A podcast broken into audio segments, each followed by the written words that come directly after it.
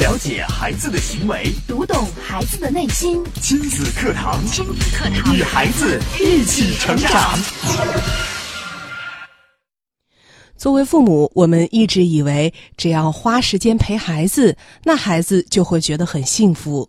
殊不知，流于形式的亲子陪伴，不仅让父母觉得痛苦，对孩子来说，其实伤害更大。亲子课堂今日关注：你还在用错误的方法陪伴孩子吗？主讲嘉宾：亲子教育专家、情感心理专家袁明阳老师。欢迎关注收听。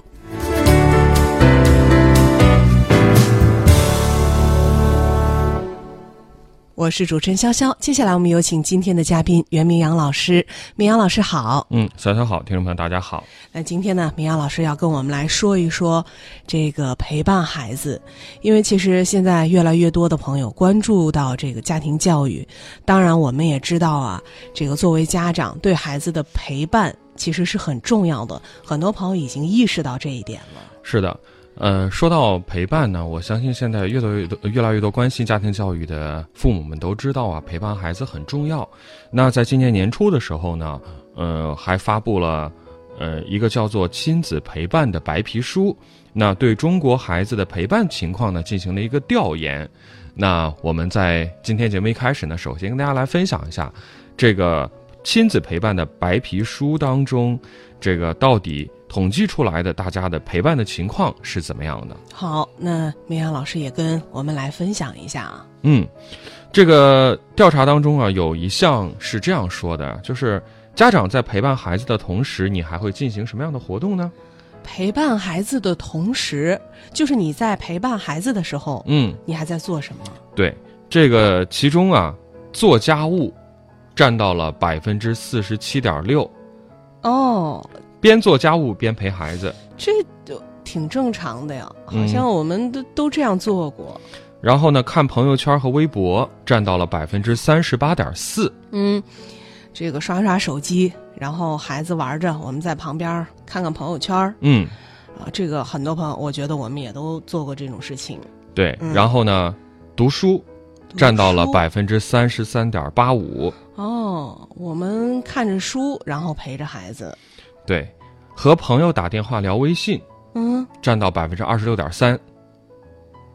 看看这个和朋友聊聊微信，打打电话，对。嗯，另外呢，处理工作上的事儿占到了百分之十九。嗯，还有一类呢是戴上耳机听音乐，占到了百分之十五点四五。哦，这是统计出来的，大家在陪伴孩子的时候会做的比较多的几件事情。是的，应该说呢。我们从这样的一个调查结果当中，可以发现，其实很多，应该说是超过一半儿的这个家长啊，他都曾经在陪伴孩子的过程当中啊，这个同时，这个一心两用，对，做过其他的事情。对，很多朋友也觉得，哎呀，陪伴孩子嘛，就是个这个，就是我我看着他。啊，不出危险就行了。对，我在一边，我该干嘛干嘛，不影响我干别的事儿，或者说耽误。这个对啊，这个我做点别的事儿，是不是效率更高？对。但是有句话呢，不知道大家有没有听过，叫做什么呢？叫低质量的陪伴只是相互消耗生命。这么严重吗？相互消耗生命？是。作为父母啊，我们一直都认为，只要花时间陪孩子。那孩子就会觉得很幸福了。嗯，殊不知啊，如果这种陪伴只是流于形式的话，不仅让父母觉得很痛苦，对孩子来说伤害会更大。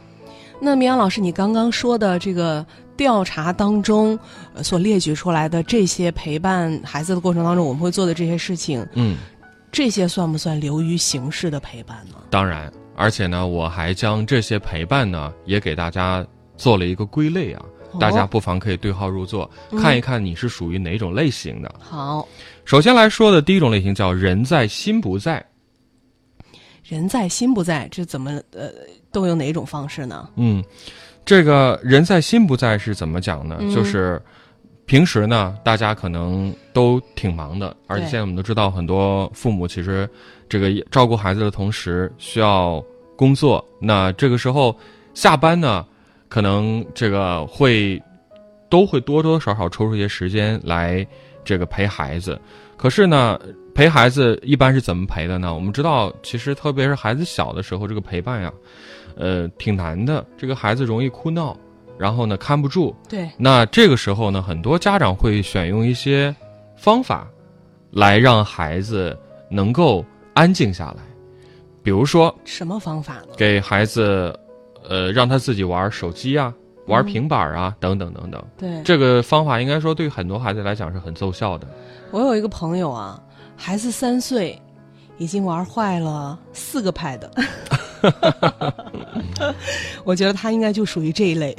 是，应该说呢，这个很多家长啊都发现啊，这个孩子在电子产品面前其实是很容易被吸引的。对，特别是当孩子去哭闹的时候，嗯，这个闹人的时候，给到孩子一个手机，给到孩子一个平板儿，立马孩子就安静下来，至少这会儿呢，他不会再去闹你，不会再去打扰你，不用让你再一直看着哄着。对于家长来讲，可能来说这是一种很好的一种方法和解脱。很快速的能够让孩子安静下来，并且持续保持这种安静，这样的方法可以说是一种捷径了。对，而且当孩子在玩的时候，其实有个什么好处呢？嗯，家长其实会很省劲儿。对，因为当孩子不哭不闹的时候，你其实是可以腾出时间来做你自己想做的一些事情的。对，呃，即使说我们说在家的时候，这个呃回到家里边儿，这个我们有限的时间陪伴孩子，但是呢，嗯，我刚刚也讲了，现在都是需要上一天的班，等回到家中，其实应该说。嗯，作为父母来讲，也特别希望能够放松一下、休闲一下。而且很多父母他说了呀，他说：“你看，我也想陪孩子做一些其他的事情，陪他玩一玩，但是孩子更喜欢这个手机呀、iPad 呀这些东西。对，与其花更大的精力，提起精神，振作起来去陪孩子去做一些其他的亲子活动，嗯，不如丢给孩子一个 pad，丢给孩子一个手机，你自己也能，呃，抽出空来休息一下。孩子也觉得很开心。对，甚至你可以在旁边，也可以刷刷这个手机啊，嗯，看追追网剧啊，玩游戏啊，好像互不干扰，其乐融融。对，但是调查研究显示啊，如果父母在家庭活动当中把大量的时间花在手机上，就会影响和孩子之间的关系。比如说，全家人一起吃饭、玩游戏或者是睡觉，孩子这个时候他如果想吸引父母的注意力，他该怎么办呢？怎么办？他可能就会用一些更加极端的方式，比如说他会突然大吼大大叫啊，吼大叫，或者去缠着你啊，或者是撒泼呀、等等。嗯，那这个时候要知道，如果你也在玩手机，你也在玩游戏，那可能这份打扰对于家长来讲是很难忍受的，是可能会换成父母来讲，他也会用比较严苛的这个方法来对待孩子。吵什么的？吵，那么不乖，嗯不是让你自己玩吗？招来白眼或斥责。嗯，其实这这时候孩子其实是在提醒父母，他需要你的陪伴了。对，那长期长期如此的话，可能会造成一些什么问题呢？一方面，孩子只玩手机、只玩 Pad 这种陪伴方式呢，其实孩子他接受到的语言信息会比较少，哦，语言发展会滞后，真是这样，是吧？是。另外一方面，会让孩子缺乏被爱的感觉，形成内向和孤僻的性格，哦，甚至呢，这个有时候还会发生一些意外的事件。所以说，我们希望家长首先要明白，这个人在心不在这种陪伴，以这个不管是给孩子玩手机还是自己在那玩手机为代表，嗯这是不可取的。嗯，就是以电子产品替代了你亲自的陪伴，这样的话会对孩子产生刚刚明阳老师说的那几种影响，语言发展的这个滞后，对，嗯，包括孩子性格也会有一些孤僻，是。嗯那说完了这个人在心不在的这种陪伴的方式，我们再来说另外一种。嗯这另外一种呢，可能跟人在心不在呢，又是相反的另外一个极端，那是什么呢？就是过分指导、干扰不断。哦，你不是说这个我不理他，各玩各的，这样的话不负责任，流于形式吗？那有的家长就是孩子干什么都全身心的投入，全身心的陪伴。是，那如果我们陪孩子太过于用心，那就成为一种什么样的？太过于用心是是哪种形式呢？呃，就有点像直升机啊，一直盘旋在孩子的身边，一直在指导，嗯不断的盘旋，全面的指导，自己心力交瘁不说，孩子也不喜欢。嗯，比如孩子在玩玩具或者在画画涂鸦的时候，嗯家长在旁边会做些什么呢？那呃，家长肯定会看了，哎呀，跟你说了，这样不行，嗯听我的。哎呀，你怎么就是不听？哎，用这个颜色行不行？嗯 你看这样的孩子，他可能会有什么样的感受呢？嗯他会直接影响到孩子的专注力。啊，就是你在不断的打断孩子的这个思考。对，有百分之三到百分之五的孩子呀，会出现注意力不足症候群，也就是说专注力成熟的比较慢。嗯那这种情况的出现呢，主要原因就是因为父母平时过分的指导，导致孩子注意力不佳。哦，这是如果走到另一个极端，家长全程指指点点，这种陪伴其实对孩子也不好。嗯，那所以我们说过分指导和干扰不断呢，是伤害孩子的第二种陪伴方式。这和第一种人在心不在，看似啊它是截然相反的，但其实都是过犹不及。那你说，这不管好像不对，那我全程全身心陪伴，全程指导，嗯好像也不行。嗯，嗯，那还有第三种形式是什么呢？我们稍事休息啊，待会儿跟大家来接着分享。嗯，那大家听节目的时候呢，也欢迎大家在我们的微信社群当中参与今天节目的互动。您可以在微信平台关注微信公众号“亲子百科”，千百的百课堂的课，然后回复向日葵，按照提示来扫码加群，在群里和更多的朋友来互动交流。我们也稍事休息啊，稍后我们接着请明阳老师跟我们来分享。亲子课堂正在播出，稍后更精彩。了解孩子的行为，读懂孩子的内心。育儿亲子随身听，全国首档以心理学为基础的专业家庭教育节目《亲子课堂》，每天上午十点到十一点，FM 九三一，AM 七幺幺，郑州经济广播，欢迎收听。典型的教育问题，家长的普遍困惑，先进的理念讲解，有效的技巧传授，亲子课堂，为人父母者的必修课程，让您轻松玩住孩子，成就孩子的一生。欢迎大家继续关注亲子课堂节目。今天我们请到了亲子教育专家、情感心理专家袁明阳老师带来的话题啊，你还在用错误的方法陪伴孩子吗？那刚刚呢，明阳老师跟我们说到了两种陪伴孩子的方式，一种是这个人在心不在，嗯，那还有一种呢是另外一个极端，就是过分指导，过分。指导、干扰不断的。对，那我们来说说第三种错误的陪伴的方式是什么呢？第三种的陪伴方式呢是强行参与、指责太多。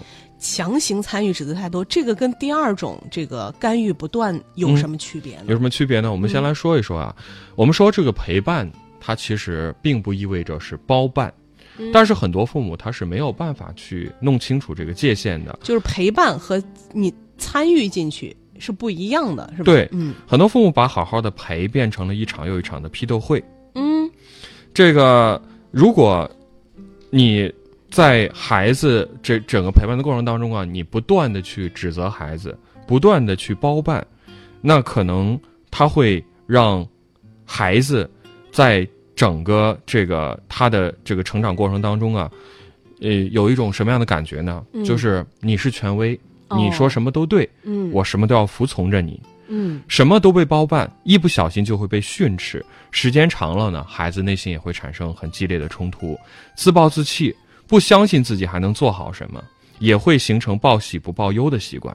哦，并且呢，我们看到有的孩子这个比较胆小、不自信，不能很好的表达自己，也不敢表达，是不是嗯就是因为有这样的父母？是的，所以呢，当这个我们在陪伴的过程当中，你强行的去参与、去指点孩子，指责太多的话呢，对孩子来讲也是不好的。它跟第二种有什么样的区别呢？我们说第二种的陪伴，过分指导、干扰不断。对，第三种呢是强行参与，指责太多，嗯就是一个是干扰，强调在干扰的方面；就是你会打断孩子，嗯。会影响孩子专注力；而第三种呢，则是你会一直批评孩子，说他这儿做的不好，那儿做的不对，嗯，这样呢就是第会三种其实程度更深了。更深嗯，他会让孩子的整个的自尊心啊，呃，也就是会得到很大的这个打击，嗯。让孩子一直处在一种非常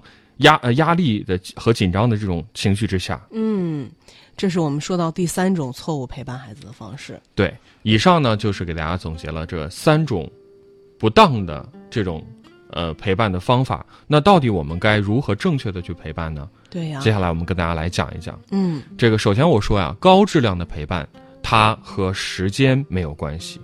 高质量的陪伴和时间没关系，也就是说，嗯，不在于你陪伴了多长时间。对，很多人会觉得这个陪伴孩子是一件还挺辛苦、挺耗时的事儿。对，这个每天可能看起来是抽了很多的时间，甚至很多孩子平时在幼儿园，这个等下了班接孩子回家之后，这一晚上不都是这一晚上几乎都在陪着孩子。但是如果这种陪伴是我们刚刚提到的那三种陪伴的话，嗯它可能真的并不是高质量的陪伴。哦，事实上呢，就算我们花费了很多的时间和精力，做到的也仅仅只是陪着。我们说没有爱的互动，父母对孩子来说差不多就是隐形的。嗯，爱有爱的互动，嗯，这个是什么样的互动呢？我们说有效的陪伴，并不意味着你毫无个人的时间，没有无时无刻的去围着孩子去转。那明阳老师，你不是说在陪伴孩子的时候，我们不能不能做自己的事情？是这样啊，如果比如说我们确实有一些事情是需要去做的话，嗯这个时候该怎么办呢？怎么办呢？我们给大家，呃，说一个方法，好你可以做一些孩子能看懂，并且他可以模仿的事儿，啊，就是能够让孩子也在一旁参与。参与其中。嗯，比如说做家务，这个时候呢，你可以慢下来，慢下来。对，带着愉快的表情去擦桌子啊、扫地呀、拖地呀、叠衣服。这时候啊你可以跟孩子去聊天儿，嗯，还可以跟他们讲一些这个做这些家务的要领。哦，就是以前做家务，可能我们自己闷头，呃这个赶紧给做完。但是现在我们边陪孩子边做家务的话，我们让这个家务变成跟孩子的一种游戏。是，你会让孩子觉得，哎，做家务是一件很快乐的事儿。嗯，那一旦你享受了这种慢时光，孩子也会享受其中。他不仅不会在你忙的时候过来捣乱，甚至还会过来帮你。嗯，就是说，你让孩子也参与进来，不要让孩子觉得这个做家务是妈妈的事情，并且是因为妈妈做了家务，都耽误了陪我的时间陪我的时间。对嗯，这是一个建议啊。好，这样的话，其实是一个很好的一个陪伴的方式。嗯另外呢，我们也可以设定一个特别的时间，嗯，不用很长，每天只需要十五到二十分钟就可以了。哦，这个时间我们做什么呢？我们把手机关掉，放下手边的一切工作、家务活儿，也不要受到情绪的影响，嗯全身心的投入，陪孩子共度一个疯狂和有趣的亲子时光。疯狂又有趣。对，比如说呢，你干嘛呢？你可以陪孩子玩个游戏，哦，猜谜语，做一个角色扮演、捉迷藏等等。嗯。就这个时间什么都不做，就是陪孩子玩一个这个具体的一个事情，做一个具体的游戏。那你说这种陪伴十五到二十分钟就就够了。够了。对，哦，当然也可以做一些没那么剧烈的，比如说，呃，去公园散步啊，踢踢球啊，看看蚂蚁啊，嗯或者是看看路边的小花等等。哦，当然也可以一起动手做一些手工，比如说做下午茶，呃，做小饼干啊、小蛋糕啊等等。当然，也包括我们经常说的这个睡前故事的时光，嗯，这个也是要全身心的投入，嗯而且它真的不需要太长时间。给孩子讲讲睡前故事，聊聊天儿，也能增加孩子的安全感。关于睡前故事这个问题啊，其实现在很多家长好像也会把这个事情给省略掉，他甚至会借助一些科技化的手段，这个有别人讲的现成的，对点给孩子听就行手机。APP 上有很多，对，然后直接打开，让孩子听就行了。那你说这样可以吗？呃，不是说完全不可以，但嗯如果呃妈妈有时间的话，我觉得，呃，妈妈亲自给孩子去讲的这个故事，讲的睡前故事，肯定要比现成的录制好的，嗯，那个对孩子来讲是一种更好的陪伴。那很多家长说：“哎呀，你我我讲的我也不专业，你看可能这个字音有的都拿不准，这个手机上人家讲的录制好的，嗯多精品多精致啊，嗯声情并茂、抑扬顿挫的，嗯，我觉得比我讲的好。但关键问题是什么呢？嗯，大家有没有想到过那个恒河猴实验？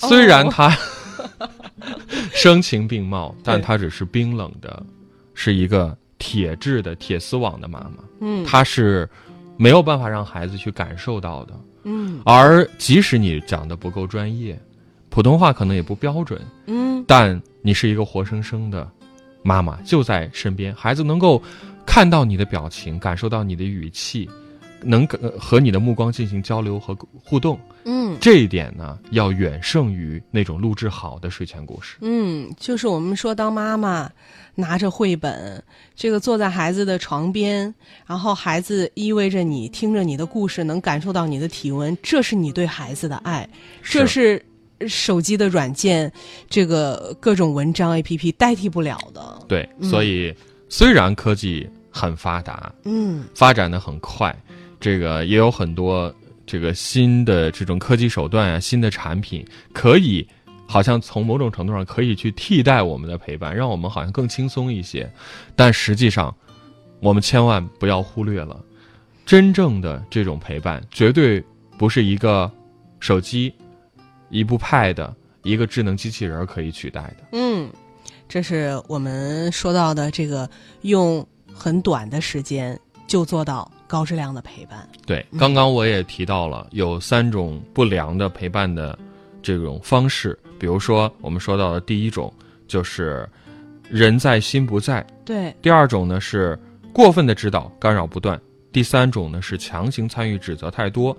那在这儿我要再跟大家特别强调一个前提是什么呢？就是陪伴孩子的时候，我们应该关注，应该关注，但是不打扰。